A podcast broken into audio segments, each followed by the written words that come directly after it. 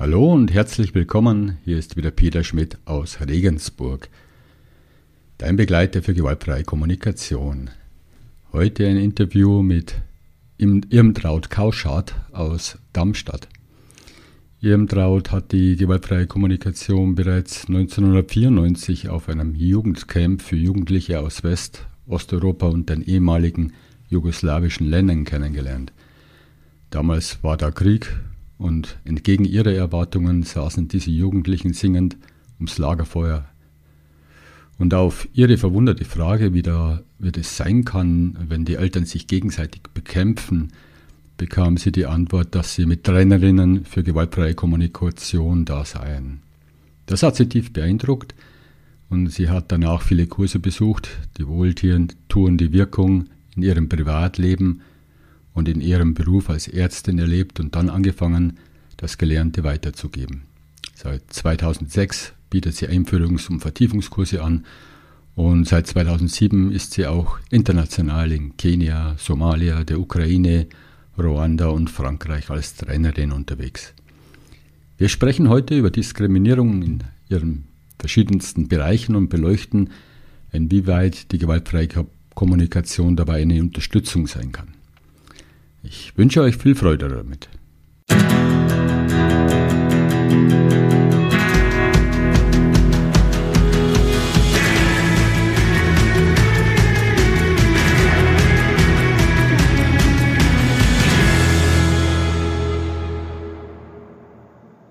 Hallo Irmtraut, grüß dich, herzlich willkommen. Ich freue mich, dass du da bist. Ja, danke Peter für die Einladung. Ich freue mich auch. Gerne. Gewaltfreie Kommunikation und Diskriminierung. Hast du in deinem Leben selber Diskriminierung erlebt? Ähm, ja, als junge Ärztin zum Beispiel habe ich mich auf eine Stelle beworben in einer Frauenklinik und dann habe ich eine Antwort zurückbekommen, ich würde sicher verstehen, dass sie mich nicht nehmen würden, weil ich sei ja jung und eine Frau und könnte dann schwanger werden. Und dann müssten die Kollegen ähm, meine Dienste mitmachen. Und ähm, ich hätte sicher Verständnis dafür, dass sie mich nicht nehmen. Und es war schon ein ziemlicher Schock. Sowas geht heute zum Glück nicht mehr. Und gleichzeitig, ähm, die hätten mich ja mal fragen können, ob ich beabsichtige. Natürlich kann ich dann immer sagen, nein. Ähm, und trotzdem, also zu der Zeit hatte ich nicht vor, Kinder zu kriegen. Und dann fand ich es noch besonders ähm, verwunderlich, weil die Gynäkologen leben von Frauen und Schwangerschaften.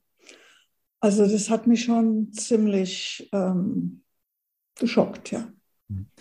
Hattest du zu dem Zeitpunkt schon die gewaltfreie Kommunikation kennengelernt?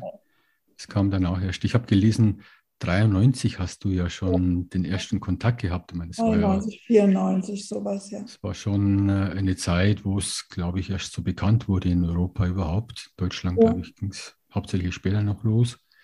Also bist schon eine alte Häsin, um beim Gendern so gleich zu, zu landen. Ähm, hat Gendern was mit Diskriminierung zu tun oder nicht Gendern? Ähm, ja, für mich schon, weil ich finde es schon immer merkwürdig, wenn dann steht, ähm, wir nehmen die männliche Form und ähm, sind natürlich alle anderen mit eingeschlossen. Und ich merke selbst, wie das mit mir ist, wenn ich ähm, zum Beispiel in Englisch unterwegs bin, wo es ja sehr viel weniger ähm, zum Beispiel Berufsbezeichnungen gibt, die äh, männlich oder weiblich unterscheiden. Und wenn ich da irgendwie lese Teacher oder Doktor, ähm, dann habe ich erstmal einen Mann im Kopf. Und wenn ich weiterlesen, da steht dann dachte ich, okay, ähm, wieder in die Falle getappt. Also ich finde, es ist uns, zumindest in meiner Generation, ich bin ja schon etwas älter, ähm, das ist irgendwie so drin, ähm, dass ich da als erstes an Mann denke. Und, ähm, und auch wenn ich Arzt oder Lehrer lese, dann denke ich halt nicht an eine Ärztin oder eine Lehrerin. Und von daher hat es schon was mit Diskriminierung zu tun, dass Frauen in der Sprache nicht so vorkommen. Ja, ich habe mich auch schon beschäftigt damit und es gibt ja genügend Tests, wissenschaftliche Untersuchungen, die ja das belegen, dass wenn die männliche Form verwendet wird, nur, dass das halt weniger Frauen kommen, auch bei, wenn wir jetzt in die Uni gehen und sagt, äh, alle Studenten sind eingeladen und die Studentinnen werden nicht eingeladen und das wird ein paar Mal wiederholt mit weiblicher Form, äh, männlicher Form oder gemischter Form. Das ähm, zeigt sich dann an den Besucherzahlen und welche Geschlechter dann kommen. Ja. Also es macht eindeutig was. Ja, für mich wird das auch schon unter Diskriminierung fallen. Was verstehst du denn grundsätzlich unter Diskriminierung? Wie würdest du das definieren? Naja, im eigentlichen Wortsinne heißt es, ähm, dass jemand unterschieden wird. Und ähm, das heißt, es gibt ein Wir und ein Ihr. Und in der Regel ist das Wir halt die Mehrheit. Und die Ihr, das Ihr ist die Gruppe, die halt nicht zur Mehrheit gehört. Und das, ähm, ich würde mal sagen, außer bei Männern und Frauen ähm, trifft das zu, dass ähm, eher die Minderheiten ausgeschlossen sind. Also Menschen mit einer anderen Hautfarbe oder Menschen mit einer ähm, Einschränkung, ähm, ältere Menschen, Kinder. Äh,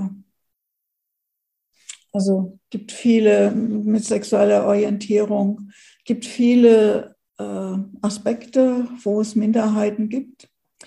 Und dann kann es auch sein, hm, dass sich verschiedene Ausschließungen oder Diskriminierungen treffen, wie vielleicht eine lesbische schwarze Frau, die hat ähm, mehrere ähm, Diskriminierungserfahrungen. Und äh, da ist es schon auch wichtig hinzugucken, was das für jemanden heißt. Und ich bin in der letzten Zeit immer wieder auch Menschen begegnet, die ähm, sehr schmerzhafte Erfahrungen gemacht haben. Und es geht gleichzeitig nicht darum, dass wir als Weise ähm, jetzt in Schuldgefühlen versinken, weil das hilft niemandem. Ähm, oder so in einer Verteidigungshaltung verfallen, weil das auch dem Zusammenhalt nicht dienlich ist. Es geht eher darum zu sehen, hm, wo das herkommt und was wir gemeinsam ändern können.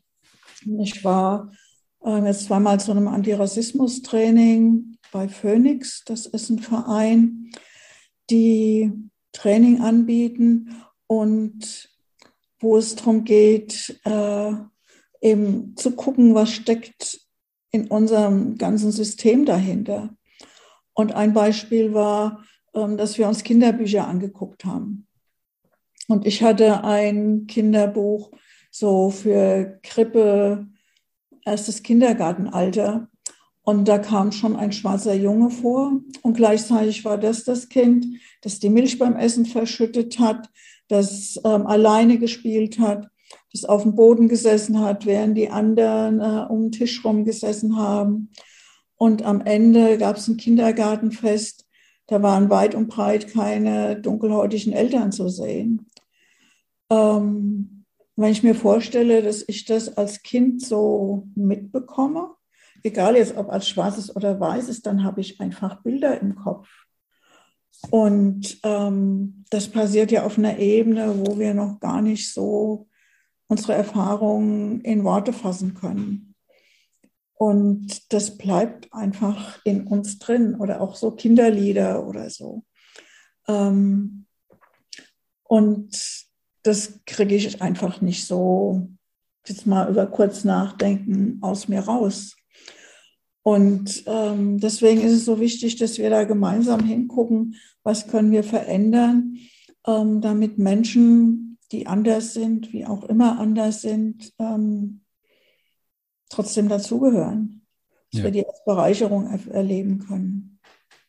Ja, über Phoenix, über diesen Kurs, den du da gerade beschreibst, habe ich mich vor kurzem mit Alexi Schulze-Castro unterhalten aus München. Hat mhm. die auch besucht, war auch ganz angetan davon und war auch sehr mit sich beschäftigt, mit dem, was er da erfahren hat. Mhm. Wie subtil das Ganze auch ist. Was gab es denn für einen Auslöser für dich, dich da näher zu beschäftigen damit? Hm, weiß ich gar nicht mehr so genau. Also ich habe schon vor etlichen Jahren, vielleicht über meine Tochter, die beschäftigt sich sehr mit Gender und gibt da auch Kurse und hat mir mal ein Buch geschenkt, Deutschland schwarz-weiß, mhm. von der Noah Sau. Das ist schon ein älteres Buch über Rassismus in Deutschland gegenüber schwarzen Menschen. Und ähm, irgendwie bin ich da immer dran geblieben, weil ich auch viel im Ausland unterwegs bin und ähm, dann bin ich diejenige, die nicht so dazugehört.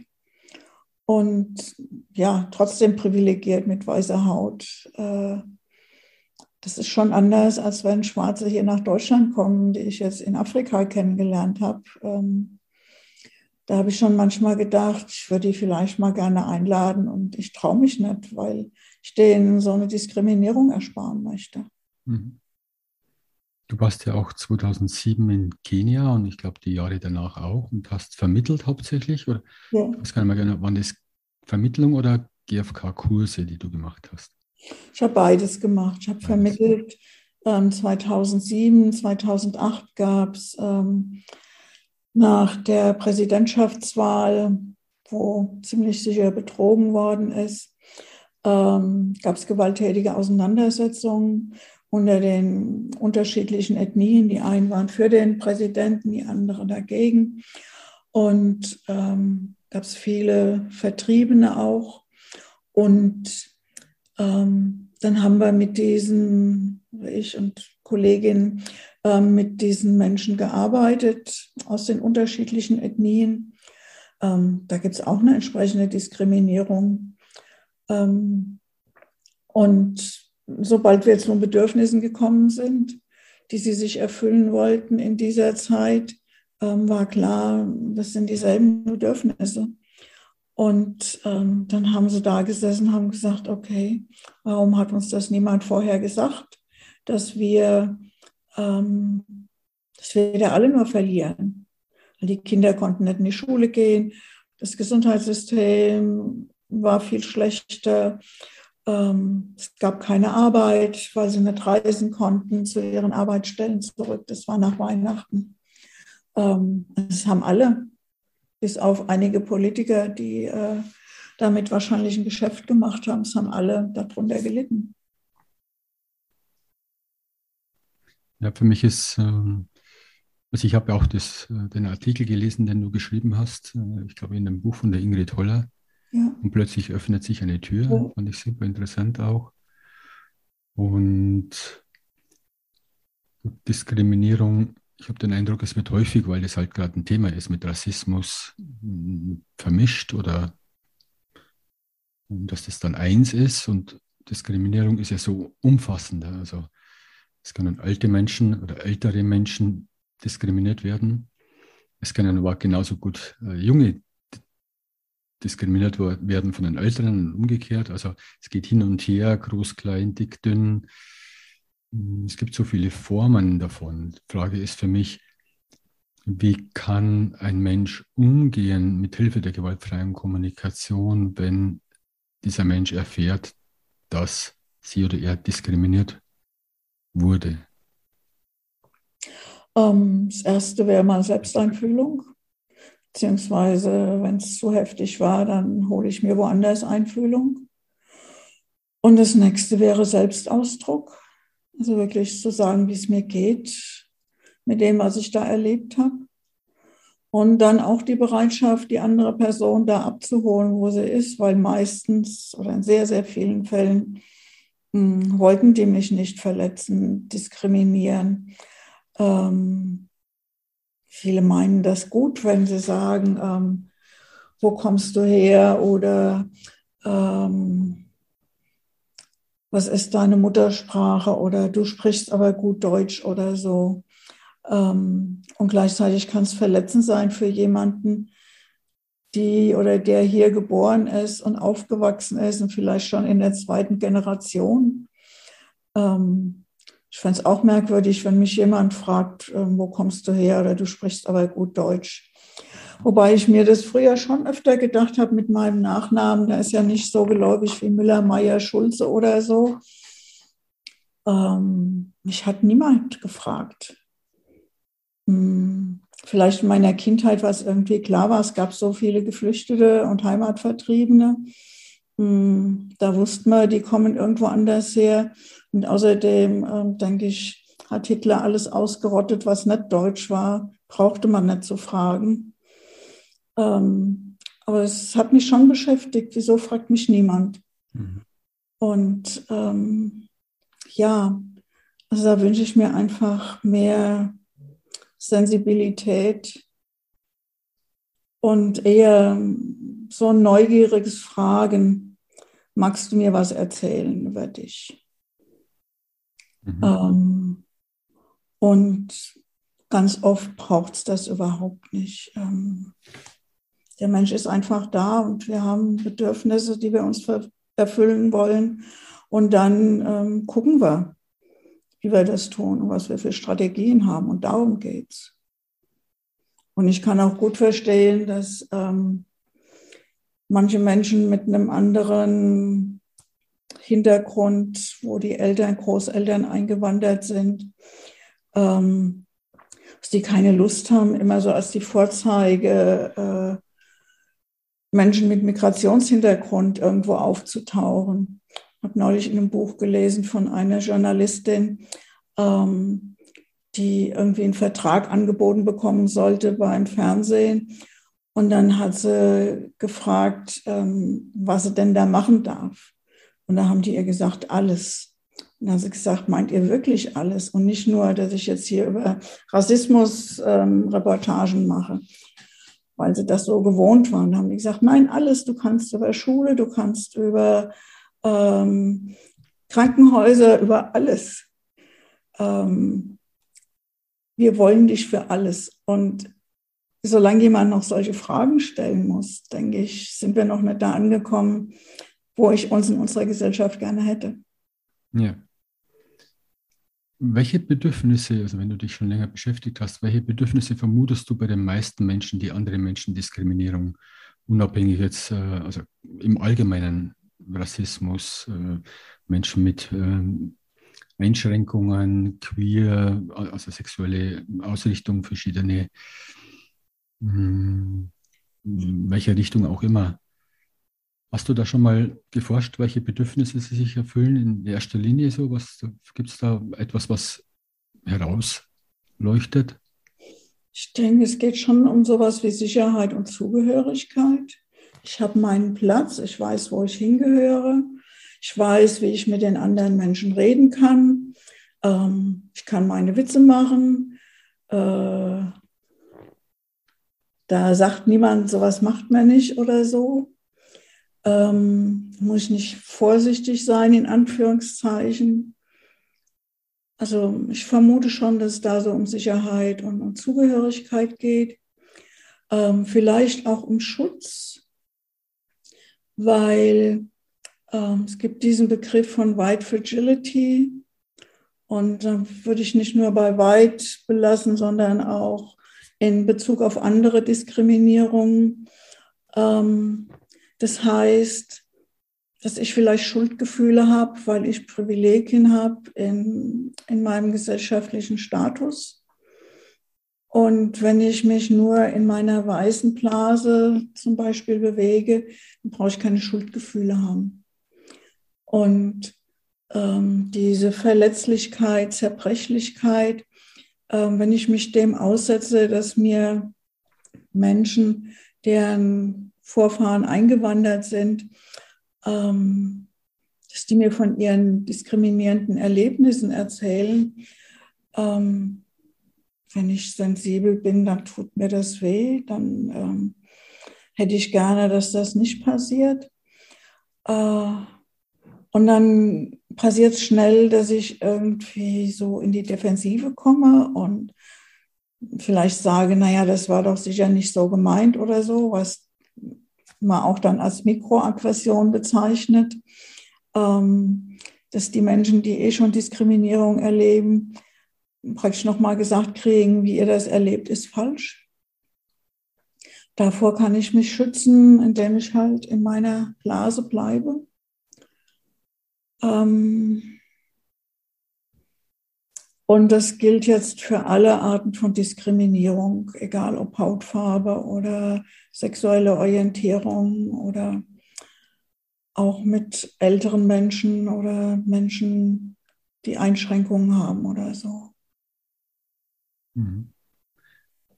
Spannend finde ich in dem Zusammenhang, ja, wenn ich mich selber beobachte, also wenn ich, wenn ich offen bin für die Erfahrung, die ich selber in mir trage, und auf Forschungsreise gehe, ja, gibt es dann Situationen, wo ich diskriminiere.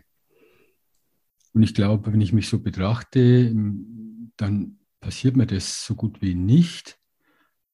In der Praxis, allerdings im Gedanken, tauchen schon öfter mal so Gedanken auf, dass ich jemanden sehe und zack, ist eine Bewertung im Kopf. Ähm, die, wenn ich die aussprechen würde, würde ich das als Diskriminierung äh, einordnen. Ich, ich spreche es halt nicht aus. Ich denke mir nur, okay, spannend, dass das da auftaucht. Und ähm, ja, kommt irgendwo her natürlich und hat sich entwickelt. Und da kommt mit Sicherheit auch das Unterbewusstsein raus und die Prägung, die ich damit gemacht habe. Gibt es denn jetzt äh, von dir Tipps, wie jemand, dem es so geht wie mir, der, der oder die, der jetzt zuhört, ähm, feststellt, naja, wenn ich das so betrachte, alte Menschen, junge Menschen, Behinderungen, Einschränkungen, sexuelle Fußballclubs oder was, was auch immer, da merke ich, da gibt es was in mir, wo ich andere Menschen ähm, zumindest vom Gedanken her diskriminiere oder Menschen, die Impfgegner sind oder Impfbefürworter oder Kirche oder Nicht-Kirche oder was. Es gibt ja so viele unterschiedliche Facetten, wo Diskriminierung stattfinden kann. Gibt es da von dir so eine, einen Tipp, wie Menschen damit umgehen können, um das näher zu beleuchten und da vielleicht auch irgendwo einen Frieden reinbringen können? Naja, schon erstmal zu merken, ich denke, das gerade ist ja schon ein wichtiger Schritt. Ähm, es gibt ja in der GfK dieses, ähm, ich weiß gar nicht, wie ich das bezeichnen kann, diese Matrix von dem Jim und Jory Manske und ähm, Jack, na, fallen mir jetzt die zwei anderen Namen nicht ein, ähm, wo es darum geht, so ich bin in meiner Alltags- oder in der Alltagshaltung, ich merke, ähm, ich bin am Verurteilen, aber halt den Mund. Ähm, ich merke das und transformiere das. Und ähm, im nächsten Schritt äh, kommt es automatisch ähm, in einer entsprechenden Situation, dass ich mitfühlend und einfühlend bin. Und so was du jetzt beschreibst, ist ja schon so diese zweite Stufe. Ähm, ich es und ich bin ruhig. Und das nächste wäre dann so bewusst zu gucken, okay, jetzt habe ich gedacht, diese Person ist das und das. Hm, um was kann es denn bei mir gehen? vielleicht war ich erschrocken, dass da ähm, jemand mit einem anderen Aussehen äh, jetzt hinter mir herläuft. Ich habe vielleicht gedacht als Frau, ähm, wer weiß, ob ich hier sicher bin. Ähm, hier ist, äh, ist auch ein bisschen duster. Hm, ja, könnte wirklich um Sicherheit gehen. Und dann kann ich gucken, ähm, ist das denn so? Ist, bin ich hier wirklich in Gefahr? Und kann nach Strategien gucken. Zum Beispiel stehen bleiben und gucken, vielleicht läuft die andere Person weiter und dann, okay, kann ich ganz beruhigt weitergehen. Wenn ich den Eindruck habe, die Person folgt mir wirklich, dann wäre der nächste Schritt vielleicht nochmal kurze Selbsteinfühlung und ähm, auf die Person zugehen und fragen, was los ist oder so. Ähm, Habe ich jetzt kein Patentrezept, nur ähm, erstmal Selbsteinfühlung und Realitätscheck. Stimmt es wirklich? Und ich kann mich erinnern, so 2015, 16, 17, ähm, also viele geflüchtete Menschen bei uns ankamen. Ähm, da hatten wir so einen Workshop auch zu dem Thema Rassismus und Diskriminierung. Und dann hat eine Mutter erzählt, die eine 15-, 16-jährige Tochter hat, die ähm, mit der Straßenbahn in die Stadt fährt und in der nächsten Haltestelle ähm, steigen oft oder stiegen oft ähm, junge Männer ein mit irgendwie aus Afghanistan, Pakistan. Ähm, und die Mutter war sehr besorgt um die Sicherheit ihrer Tochter. Und dann haben wir geguckt, wie realistisch ist das? Ist da schon mal was passiert auf dieser Strecke in der Straßenbahn? Nein. Ähm, und hat sie ihre Tochter erklärt, wie sie sich verhalten kann, damit sie nicht irgendwie ähm, jetzt so einladend wirkt. Ähm, hat sie schon. Und dann haben wir überlegt, wo finden denn hauptsächlich ähm, sexuelle Übergriffe statt? Und die finden in der eigenen Familie statt, wenn man in die Statistik guckt. Dann hat ihr das nochmal ein Stück mehr Entspannung gegeben. Und dann haben wir nochmal geguckt, gibt es in ihrer Familie was, wo vielleicht eine Vergewaltigung, sexueller Übergriff stattgefunden hat. Dann fiel ihr ein, ja, ihre, ich glaube, ihre Großmutter ist auf der Flucht vergewaltigt worden. Und da gab es immer diese Geschichte, die von der Großmutter zur Mutter und dann zu ihr als Enkelin weitergegeben wurde. Und nachdem wir das auch sehen konnten, hat sie gemerkt, sie ist jetzt viel entspannter. Sie weiß, wo ein Teil ihrer Angst herkommt. Und ich denke, das ist wichtig, dass wir da versuchen hinzugucken, wo ist die Ursache dafür, wo ist der Grund, dass sowas passieren kann, dass ich so eine Angst habe. Und eine gewisse, ich sage jetzt mal, Wach, Wachheit, Aufmerksamkeit ist sicher sinnvoll, generell. Ja, das, was du beschreibst, so, also diese Überzeugungen, die da sind bei der Mutter jetzt als Beispiel, die kommen ja irgendwo her, das sind ja Gedanken, die vorhanden sind. Und die Gedanken, die kommen aus unserer Prägung meistens. Ja. Und was ich auch noch sehe, ist ein gewisser Zeitgeist. Also es gibt Diskriminierung, ähm, wenn man sagt, jetzt 20, 30 Jahre zurück, ähm, dann war eine bestimmte sexuelle Ausrichtung, sagen wir mal Homosexualität, ähm, in Bild und im Film und in verschiedenen Medien, in der Gesellschaft, in der Kirche, überall war das noch, ja, Diskriminierung hat stattgefunden und das hat sich verändert. Mittlerweile gibt es Menschen, die, die freuen sich, dass sie jemanden haben und brüsten sich damit, die eine oder die eine andere sexuelle Ausrichtung haben. Also das verändert sich. Und das finde ich auch spannend. Wer, was macht denn mein Meinungsbild? Mhm. Was äh, höre ich denn, lese ich denn, glaube ich denn? Oder eben die eigene Geschichte, wenn ich ja. denke über einen bestimmten Menschen, weil die Person mir jetzt begegnet und äh, einfach wesentlich hm, mehr Gewicht drauf hat als ich. Äh, und ich habe dann ein Urteil darüber, was, was, wo kommt es her, was, was, welche Gedanken sind damit verbunden. Das mhm. finde ich total spannend, ähm, um mir selber auf die Schliche zu kommen. Ja. Ich glaube, das wäre der erste Schritt. Ähm, oder der zweite Schritt, der erste Schritt wäre überhaupt eine gewisse Offenheit zu haben, mir zu betrachten, ob ich irgendwo diskriminierend unterwegs bin.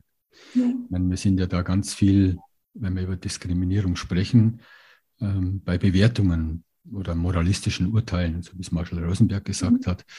Und ähm, soweit ich ihn verstanden habe, ist das eine der größten Wurzel von, von Entfremdung, hm, Gewalt, diese verurteilenden Bewertungen, Gedanken, die wir,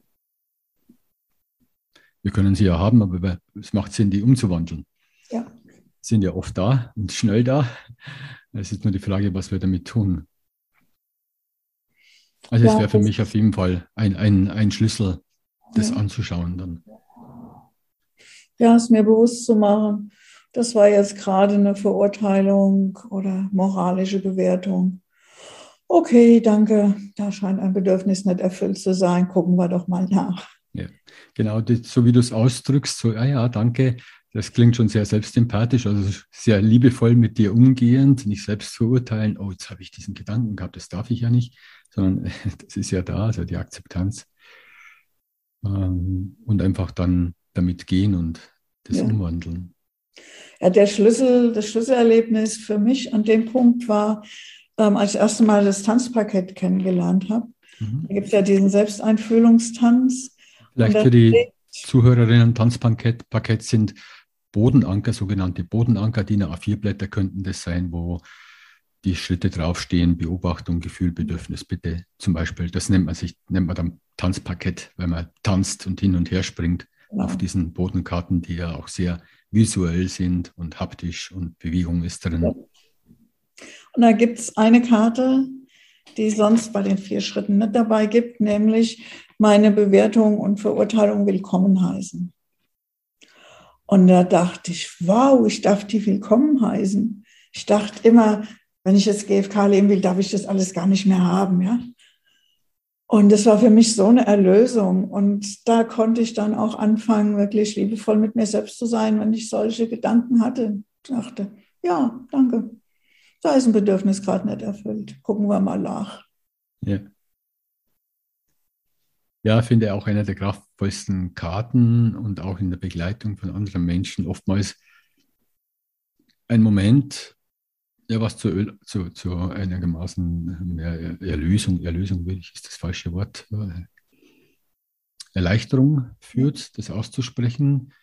Und es steckt halt so viel drin, was man halt rauslesen kann, übersetzen kann. Einfach die Bedürfnisse sind da oftmals in Form einer Sprache ausgedrückt, wo man sie nicht sofort erkennen kann. Genau. Können sich ja. gut verkleiden, ja. Ja, genau. Diskriminierung. Hm, gibt ja auch also eine individuelle Diskriminierung. Ich glaube, das ist das, was wir gerade so meistens darüber gesprochen haben. Du, ich äh, werden diskriminiert oder diskriminieren andere Menschen in Gedanken, Handlung oder Sprache. Dann gibt es auch noch eine strukturelle Diskriminierung und eine ja, institutionelle Diskriminierung. Zum Beispiel, wenn ich Berichte höre über Polizeieinsätze und Zahlen, wie oft Menschen zum Beispiel mit Rasterlocken, können auch weiße sein äh, oder farbiger Hintergrund, also Menschen mit, mit einer Hautfarbe rausgezogen werden, äh, kontrolliert werden, dann ist das natürlich in keinem Verhältnis zu der Gesamtbevölkerung und überproportional. Also da scheint es und äh, ich habe auch schon einige Podcasts gehört über Polizisten, die halt darüber berichten, ähm, dass da einfach eine Grundstruktur, eine institutionelle Veranlagung da ist, zum Beispiel von Polizei, ich will das jetzt nur als Beispiel mhm. ausgreifen, dass die halt so geeicht sind, dass sie diese Menschen eher rausnehmen, rausholen. Ja. Oder wahrscheinlich auch im Arbeitsbereich, Arbeitskontext und so weiter. Also also bei Polizei oder auch bei Bahn oder so spricht man auch von Racial Profiling. Mhm. Ja, ähm, sagst du nochmal auf Deutsch? Racial Profiling, also Leute mit bestimmten Merkmalen generell zu verdächtigen. Äh, gleichzeitig erleben Polizisten umgekehrt das genauso bei Demonstrationen. Ja. Ich mir dann denke, wenn die sich zusammensetzen würden, die würden sich super verstehen, weil sie beide die Erfahrung machen, ähm, was es heißt, aufgrund von bestimmter Identität, die einem zugeschrieben wird, ähm, eben diskriminiert zu werden. Die, die Polizisten, weil sie eine Uniform haben und ähm, praktisch den Staat repräsentieren, Menschen mit einer anderen Hautfarbe oder einem anderen kulturellen Hintergrund, äh, weil man bei ihnen davon ausgeht, äh, dass sie zu einem viel höheren Prozentsatz kriminelle Taten vollbringen. Äh, ich würde die so gerne wirklich mal zusammenbringen und die einander zuhören lassen, welche Bedürfnisse nicht erfüllt sind und die würden merken, es geht ums selbe. Ja. Zumindest um, um Ähnliches. Ich meine, wir sind ja gerade in der Corona-Zeit und ich erlebe das Gleiche bei Impfgegnern und Impfbefürwortern. Ja. Gibt es so eine, von beiden Seiten so eine, also es ist verallgemeinernd, weil es gibt auch genügend Menschen, die hören beiden Seiten zu. Und gleichzeitig erlebe ich das so eine Härte von der einen Seite zur anderen und umgekehrt. Und eben kein Hinhören, was ist da los.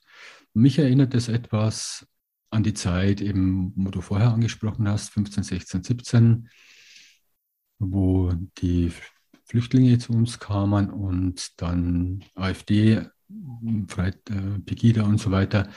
Also die Menschen auf die Straße gingen und sich ausgedrückt haben und sie sind von den Medien verurteilt worden und äh, ganz stark. So erlebe ich das jetzt bei den sogenannten Querdenkern oder Impfgegnern. Ich würde eher sagen Impfgegnern, weil ich da differenziere.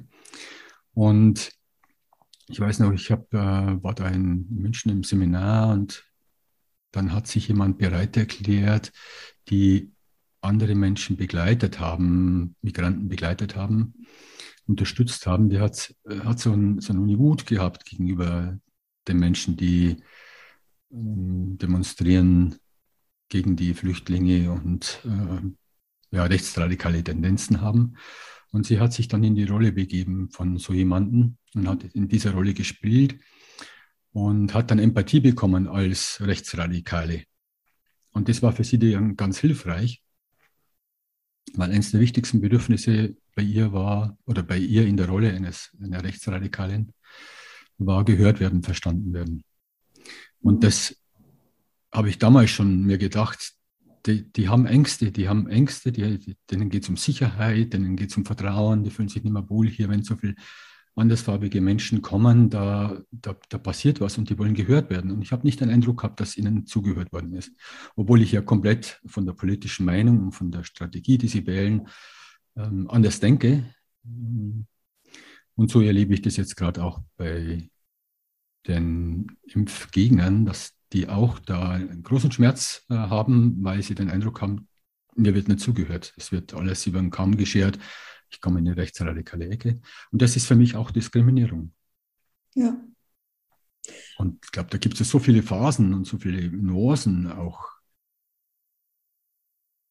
Also ich unterscheide da gerne zwischen Menschen, die, die ich noch erreichen kann.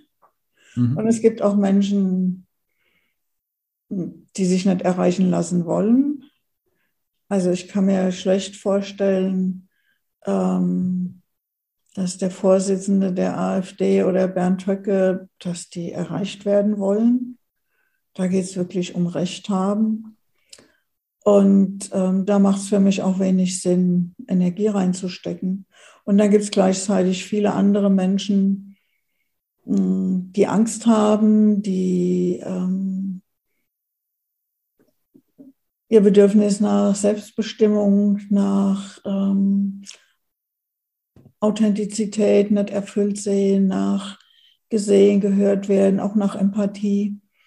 Ähm, und die können wir erreichen. Und da wäre es auch wichtig, mit denen zu sprechen. Und gleichzeitig bin ich dann offen, hm, ich will nicht, dass die sich ändern. Äh, und wenn ich merke, ich habe eine Freundin, die hat einen Neffen, hm, die stimmen in der Analyse der gesellschaftlichen Zustände überein. Und seine Schlussfolgerungen gehen in Richtung AfD und sie ist auf der anderen Seite. Und dann sagt sie, es, ich, es nutzt mir nichts oder ich, ich kriege nicht wirklich endgültig Verbindung, ähm, wenn ich da dranbleibe. Wir haben jetzt äh, beschlossen, dass wir da nicht mehr drüber sprechen. Ähm, und auch das ist mir wichtig zu akzeptieren. Äh, ich kann niemanden ändern. Und wenn ich mit der Idee in so ein Gespräch gehe, ähm, ja, ich gebe dir jetzt ein bisschen Einfühlung, aber dann bist du hoffentlich äh, auf der anderen Seite, auf meiner Seite, dann funktioniert es ja schon gar nicht, weil äh, wenn ich jemand ändern will, äh, dann kommt sofort Widerstand. Das funktioniert ja gar nicht. Weil die Haltung auch irgendwo genau, die durchkommt. Eine meiner Lehrerinnen sagte immer, das springt aus allen Knopflöchern. Die Haltung. Genau.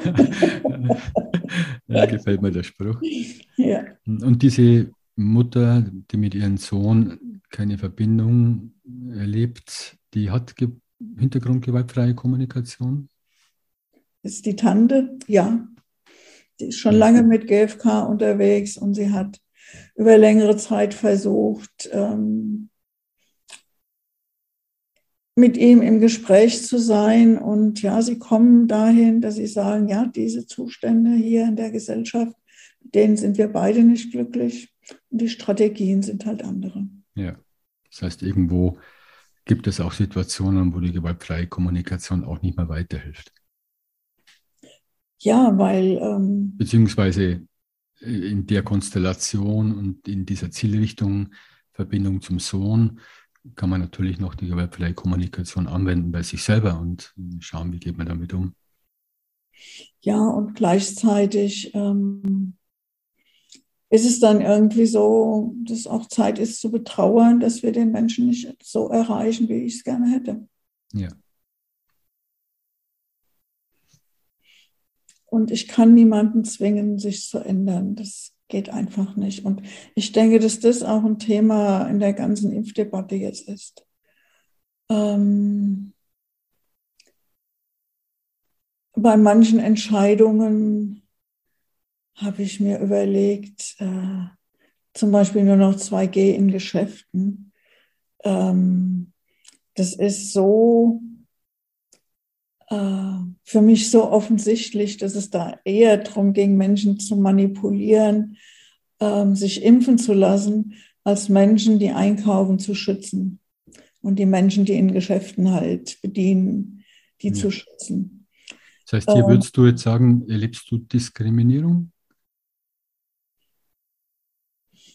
Benachteiligung?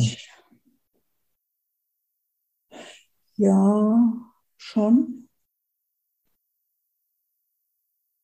Und ich würde es halt als, es ist jetzt keine gewaltfreie Kommunikation, als Manipulation bezeichnen. Ja. Also dahinter steht ein Bedürfnis, generell die Gesellschaft vor Infektion zu schützen. Und dann greife ich zu Strategien, ähm, die von den Menschen, die sich jetzt zum Beispiel nicht impfen lassen wollen, als gewaltvoll erlebt werden. Mhm. Und da gibt es für mich nicht, ich bin ja auch Ärztin, da gibt es für mich nicht wirklich ähm, einen wissenschaftlichen Hintergrund dafür.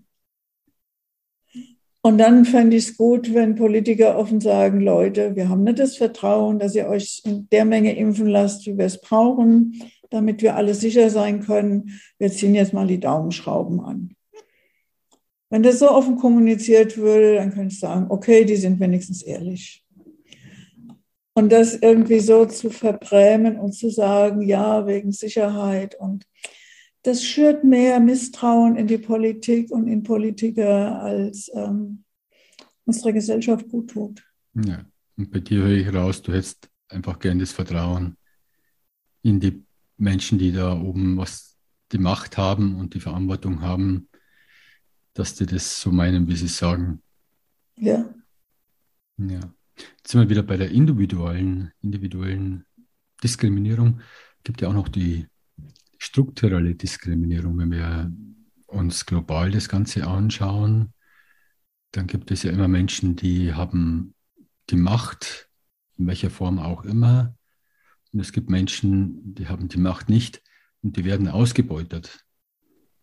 Es ist natürlich ein Thema, was geschichtlich auch mit Kolonialismus zu tun hat, aber auch jetzt aktuell mit allen möglichen Dingen oder auch Entwicklungshilfe, die oftmals nicht keine, keine Hilfe ist, sondern also eine Hilfe, eine Eigenhilfe.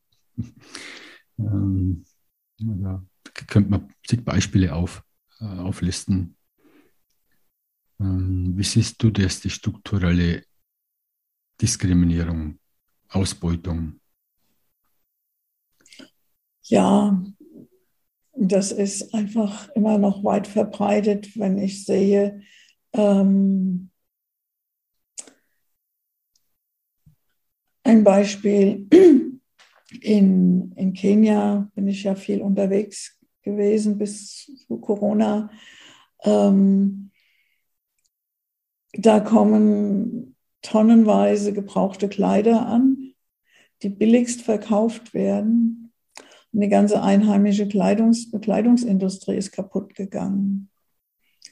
Es gibt eine Untersuchung über, ich meine, es war Ghana, ähm, dass da aus der EU hm, die Innereien von Hähnchen und die Teile von Hähnchen, die wir hier nicht ähm, essen wollen, ähm, dass die da billigst hingeschafft werden und verkauft werden. Und die kleinen Bauern ähm, können zu dem Preis nicht produzieren und ähm, gehen kaputt, äh, können sich nicht mehr ernähren. Und dann wundern wir uns, warum die sich auf den Weg machen, um in Europa ihr Glück zu finden.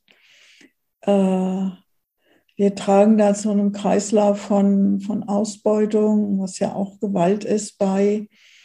Hm, das finde ich schon heftig. Und für mich ist es auch eine Art von Kolonialismus. Es ist halt nicht mehr so direkt, dass wir da im Land sind und ähm, die Menschen wie Sklaven für uns arbeiten lassen. Das überlassen wir denen dann selbst. Dass die ihre Kinder in die Minen schicken und oder ähm, den ganzen Elektroschrott verarbeiten lassen. Aber das ist eigentlich nicht viel anders als Sklavenarbeit. Die haben nicht wirklich eine Entscheidungsfreiheit, wollen wir das machen oder nicht. Ich habe diese Geschichten auch schon gehört, auch mit den Hühnchen und so weiter. Und wenn wir sagen, Diskriminierung ist Benachteiligung, dann würde das für mich unter Diskriminierung fallen. Und zwar europäisch mm, gutiert, äh, befürwortet oder abgesegnet. Ja. Oder von der Bundesregierung her. Zum Eigennutz. Die Frage ist, wie gehst du damit um, du persönlich als Irmtraut, Kauschaut, Kauschaut, spricht man das aus? Mhm. Ähm, wenn du das hörst, das ist ja, ein, also bei mir ist das ein Schmerz, der dann sich einstellt, es tut weh irgendwo, äh, gleichzeitig ist eine Hilflosigkeit da, ich kann die Welt nicht retten oder kann, denke, ich kann nicht so viel dazu beitragen. Wie gehst du damit um? Ja, also da ist auch mal ein Schmerz und eine Hilflosigkeit. Insbesondere wenn ich dann auch den Menschen begegne, die direkt die Auswirkungen ähm, am eigenen Leib erleben, hm, die keine Arbeit haben, die hungern zum Teil, äh, wo es aufgrund von Klimawandel Dürren gibt oder auch ähm, Überflutungen. Äh, und da sind wir wieder beim Strukturellen. Ich kann natürlich als Irmtraut sagen, ich kaufe jetzt nur bestimmte Lebensmittel, die fair gehandelt werden. Ich kaufe Bio-Lebensmittel, die dazu beitragen, dass die Erde nicht noch mehr ähm, ausgebeutet wird. Und gleichzeitig als Einzelne, und selbst wenn wir viele Einzelne sind, ähm, wenn wir das nicht ändern können. Das geht nur wieder gemeinsam, indem es ähm, Gesetze gibt, dass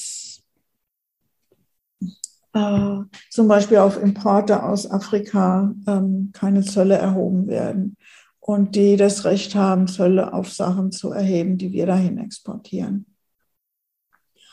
Ähm, es gab auch noch so eine Geschichte, ist auch schon etwas älter, aus einem westafrikanischen Staat, die Baumwolle anbauen und die gesagt haben, naja, wir könnten ja doch die Jeans selber herstellen. Und dann ähm, haben sie Baumwolle angebaut, haben das ähm, gesponnen, gewebt, gefärbt und so weiter und wollten es in die USA exportieren. dann haben die so hohe Zölle draufgeschlagen, dass es nicht funktioniert hat. Und ähm, also für mich geht es darum, dass wir als Mitglieder unserer Gesellschaft auch Druck auf die Politik machen und sagen, wir wollen, dass sich das ändert.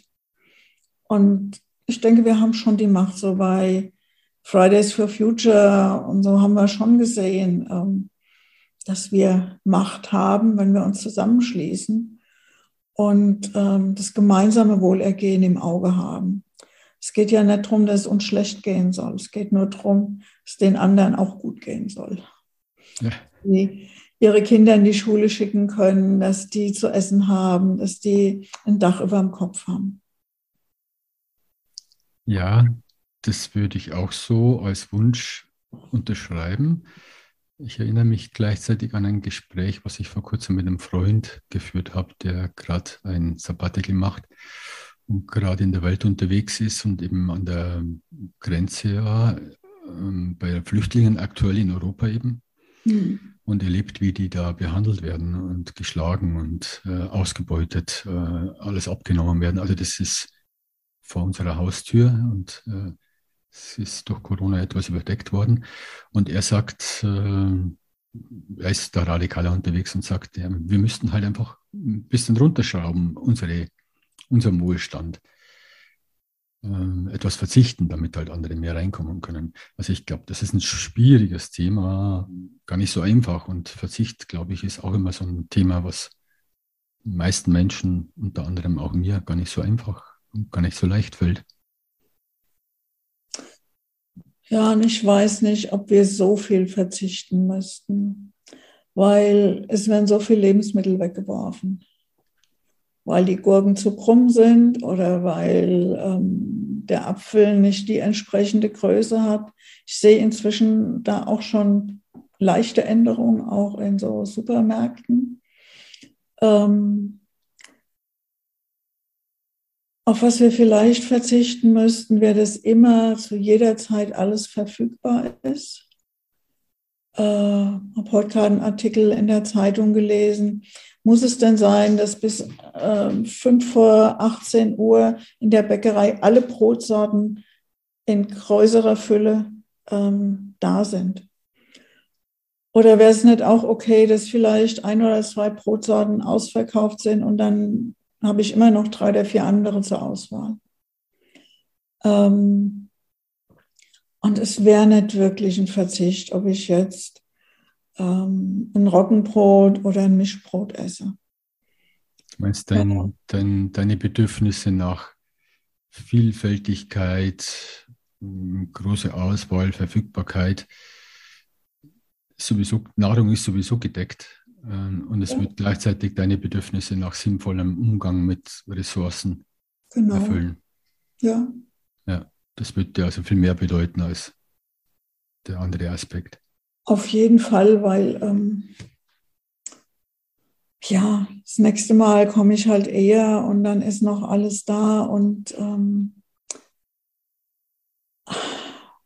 wir leben wirklich im Überfluss. Und ich mhm. denke, der Überfluss muss nicht sein. Es ist immer noch genügend da. Es wäre immer noch genügend da.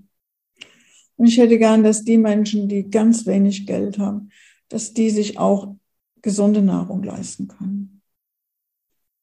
Weil ähm, wenn es dann heißt, ja, dann müssen wir verzichten und dann werden die Hartz-IV-EmpfängerInnen benannt, ähm, die verzichten sowieso die ganze Zeit und um die kann es nicht gehen. Und ähm, ob ich zwei oder drei Porsche im, in der Garage stehen habe,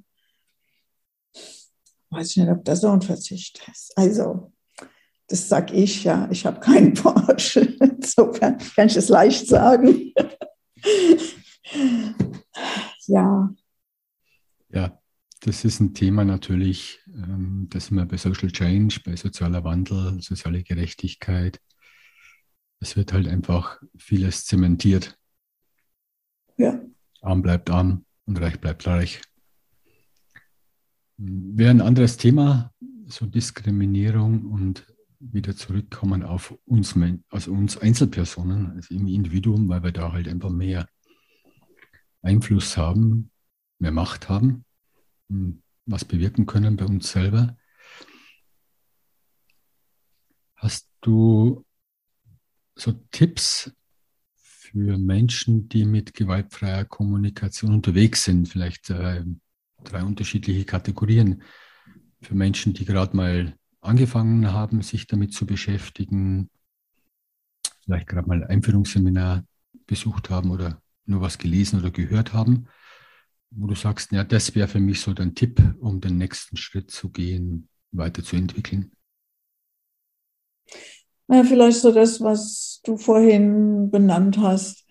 Du merkst, du hast da einen Gedanken und ähm, wenn du ihn aussprechen würdest, könnte das als rassistisch rüberkommen. Ähm, vielleicht etwas wachsamer durch die Welt zu gehen und zu gucken, was denke ich denn so, wenn ich in der Straßenbahn sitze, wenn ich beim Aldi an der Kasse stehe oder bei, weiß ich, was ist noch alles, äh, Lidl und sonst was, keine Schleichwerbung hier. Ähm, ja, wie sehe ich die Menschen? Was fällt mir auf? Ähm, was kommen mir für Gedanken? Das einfach mal ein Stück bewusster zu erleben. Ich glaube, da mhm. hätten wir schon viel ähm, an Möglichkeiten, was zu verändern. Und dann vielleicht auch zu gucken, wie fühle ich mich? Habe ich vielleicht Angst? Ähm, bin ich empört, weil ich denke, die Person wird jetzt vorgezogen? Äh, Geht es mir hier um auch gesehen werden, dass ich auch wichtig bin, ich meinen Platz habe? Äh, das wären so, sagen wir mal, die ersten Schritte, die ich mir vorstellen könnte, hm, wenn ich was verändern will, wenn ich aufmerksamer sein will. Also mehr Bewusstsein reinbringen, ohne jetzt schon mal Dinge anzusprechen, aber einfach bewusst dazu unterwegs zu sein ja. und sich selber mehr wahrzunehmen. Hast du Tipps für Menschen, die schon viel länger mit gewaltfreier Kommunikation unterwegs sind, vielleicht schon eine Ausbildung gemacht haben äh, schon, oder jahrelange Erfahrung haben? Weil du magst es schon so lang, können vielleicht andere profitieren davon? Hm, naja, zum Teil, und da habe ich auch keine Patentlösung. Ich merke, wie wenig Menschen mit Einwanderungsgeschichte wir in, zumindest in Deutschland, in unseren GfK-Gemeinschaften haben. Ähm, das ist schon, lang, ist schon was, was mich schon lange beschäftigt zertifizierte TrainerInnen noch weniger und auch bei den TeilnehmerInnen. Ähm, da merke ich, wenn ich so im sozialen Bereich an der Uni oder Hochschule mal die Möglichkeit habe, einen Kurs zu geben, da sind dann Menschen mit einer Einwanderungsgeschichte. Ähm, und die kommen so sonst in den Seminaren sehr, sehr selten vor ähm, vielleicht auch diese Menschen zu ermutigen, wenn wir sie treffen, äh, egal ob in der Schule oder Kindergarten ähm, oder so im sozialen Bereich, das ist das, was viele dann auch studieren, ähm, sie zu ermutigen, mh, hm, sich auch mal auszudrücken und sie empathisch zu hören. Wenn ich mir sicher bin, dass ich dann nicht anfange, mich zu rechtfertigen. Und das wäre der nächste Schritt, den ich uns Weisen aus der Mehrheitsgesellschaft empfehlen möchte.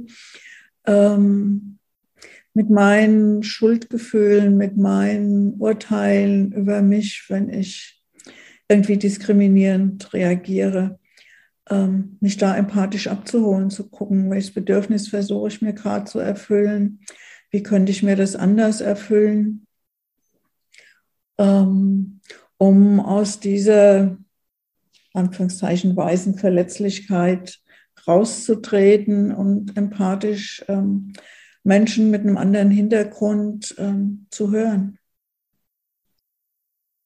denen auch einen Raum zu geben. Hm. Wie Ich meine, du hast die gewaltfreie Kommunikation 1993 kennengelernt, bist lange unterwegs.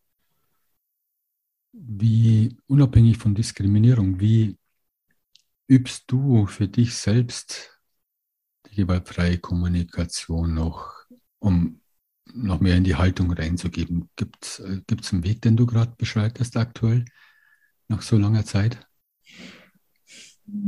Also ich habe mich jetzt schon in den letzten Jahren mit Rassismus beschäftigt, ähm, auch mit anderen Formen von Diskriminierung. Deswegen war mir das Thema auch wichtig.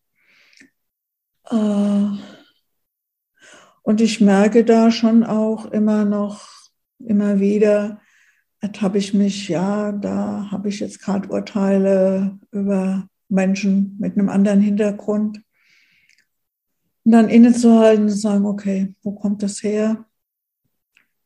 Ähm, und auch offen, mit offenen Augen durch die Welt zu gehen. Ähm, es gibt ja auch so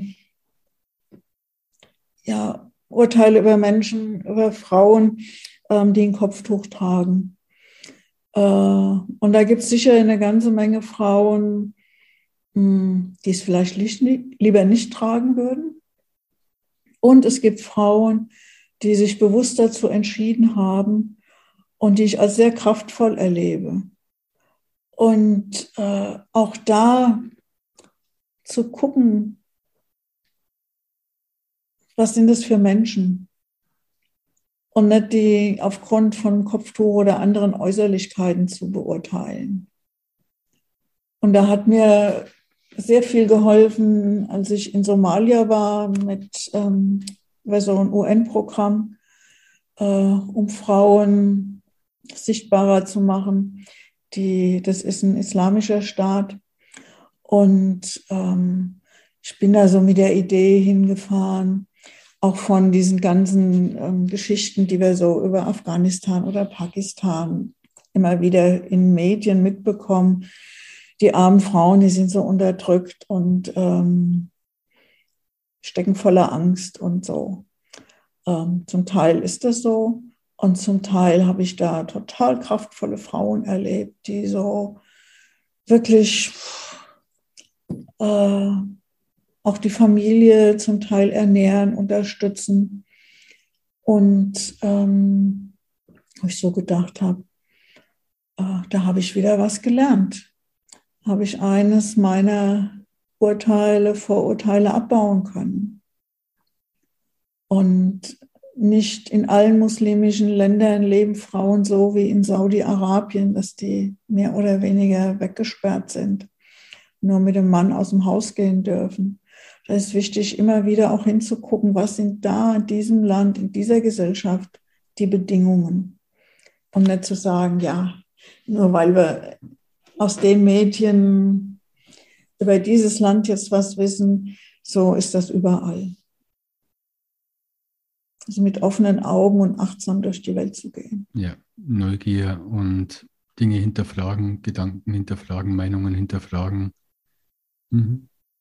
Gibt es so zum Ende noch so eine Lebensweisheit oder Lebenstipp, den du hast, wenn du so auf dein Leben zurückblickst? Gibt es da etwas, was du gerne teilen möchtest, was du sagst, na, das ist so eine Essenz, die würde ich gern teilnehmen, teilen. Vielleicht kann jemand was anfangen damit. Etwas, was du gelernt hast für dich, was für dich so zu einer Weisheit oder Überzeugung geworden ist. Hm. Gute Frage. Ich glaube, es könnte sowas sein, ja, meine Urteile liebhaben, mich liebhaben, weil das sind, wie Marshall gesagt hat, ähm, tragische Ausdrücke von unerfüllten Bedürfnissen. Tragisch, weil sie uns von anderen trennen und gleichzeitig die Chance in sich tragen, was Neues zu erfahren. Also Urteile wieder anschauen. Gibt ja. es, wo steht Irmtraut Kauschat in zehn Jahren? Puh, ich hoffe, dass ich dann noch auf dieser Welt bin. Bin ja schon etwas ähm, älter. Äh, ich hoffe, dass wir mehr Menschen mit hm, Einwanderungshintergrund in der GfK-Gemeinschaft in Deutschland haben. Ich hoffe, dass es ähm, viel mehr zertifizierte TrainerInnen in Afrika gibt. Da gibt es, so im englischsprachigen Afrika gibt es jetzt vier. Für so einen Riesenkontinent äh, sehr, sehr wenig. Ich hoffe, dass es da auch AssessorInnen gibt, die das begleiten. Das wäre so mein Traum. Mhm. Fällt mir doch noch eine Frage ein. Wie siehst du generell so die Entwicklung der gewaltfreien Kommunikation, nachdem du schon so lange dabei bist? Du hast die Anfänge auch in Deutschland, Europa verfolgt. Wie siehst du aktuell gerade die Situation? Wie, wie ist die Entwicklung gerade? Also, wenn ich nur an die gewaltfreie Kommunikation denke, dann bin ich mir sicher, das ist in der Welt und geht in die Welt. Es wird mehr dann? Ja. ja. Es gibt so viele Menschen, die das, was sie gelernt haben, mit anderen teilen. Äh, dazu brauchen wir nicht unbedingt die Zertifizierung und gleichzeitig ähm, so eine Struktur zu haben, wo ich weiß, da und da gibt es Menschen und die verbreiten das vielleicht in einer gewissen Sorgfalt und Achtsamkeit, ähm, ist schon auch hilfreich. Deswegen finde ich nach wie vor den Prozess der Zertifizierung hilfreich. Oder Fachverband, ja. Ja. Mhm. Also, dass einfach auch weltweit Menschen wissen, ähm, wenn ich da auf diese Websites gehe, dann finde ich jemanden, wo ich relativ sicher sein kann, dass ich das kriege, was ich suche. Insofern ähm, ja, das wären so meine Vorstellungen, wie es weitergeht. Ja. Wie wird deine Welt ja ausschauen, wenn du die gewaltfreie Kommunikation 1993 nicht kennengelernt hättest? Oh, ich glaube ziemlich anders. Ähm, ich kann mir nicht vorstellen, dass ich so in der Welt rumgekommen wäre. Äh, als, ähm, als das erste Mal diese Anfrage aus Afrika bekommen habe, äh, war so, da gehe ich nicht hin. Und ähm, das ist mir alles zu, zu unsicher und so. Und dann kam äh, das nochmal. Und dann habe ich gedacht, naja, ich kann es ja mal versuchen.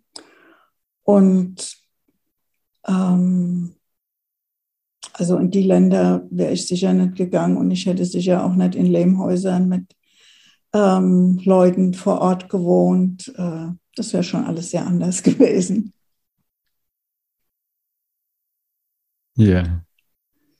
Ja, eben da, dann sind wir am Ende. Vielen Dank für deine Bereitschaft, zu dem Thema zu sprechen. Fand sehr kurzweilig und es ist ein Thema, man könnte viel länger reden drüber ist immer ein spannender Austausch und auch einfach mit deiner Erfahrung, hm, so lange unterwegs zu sein, finde ich es einfach auch immer bereichernd, mit jemandem so zu reden. Vielen Dank. Ich danke dir für die Einladung und ich hoffe, dass die, die das hören, jetzt auch was mitnehmen. Danke, tschüss. Tschüss.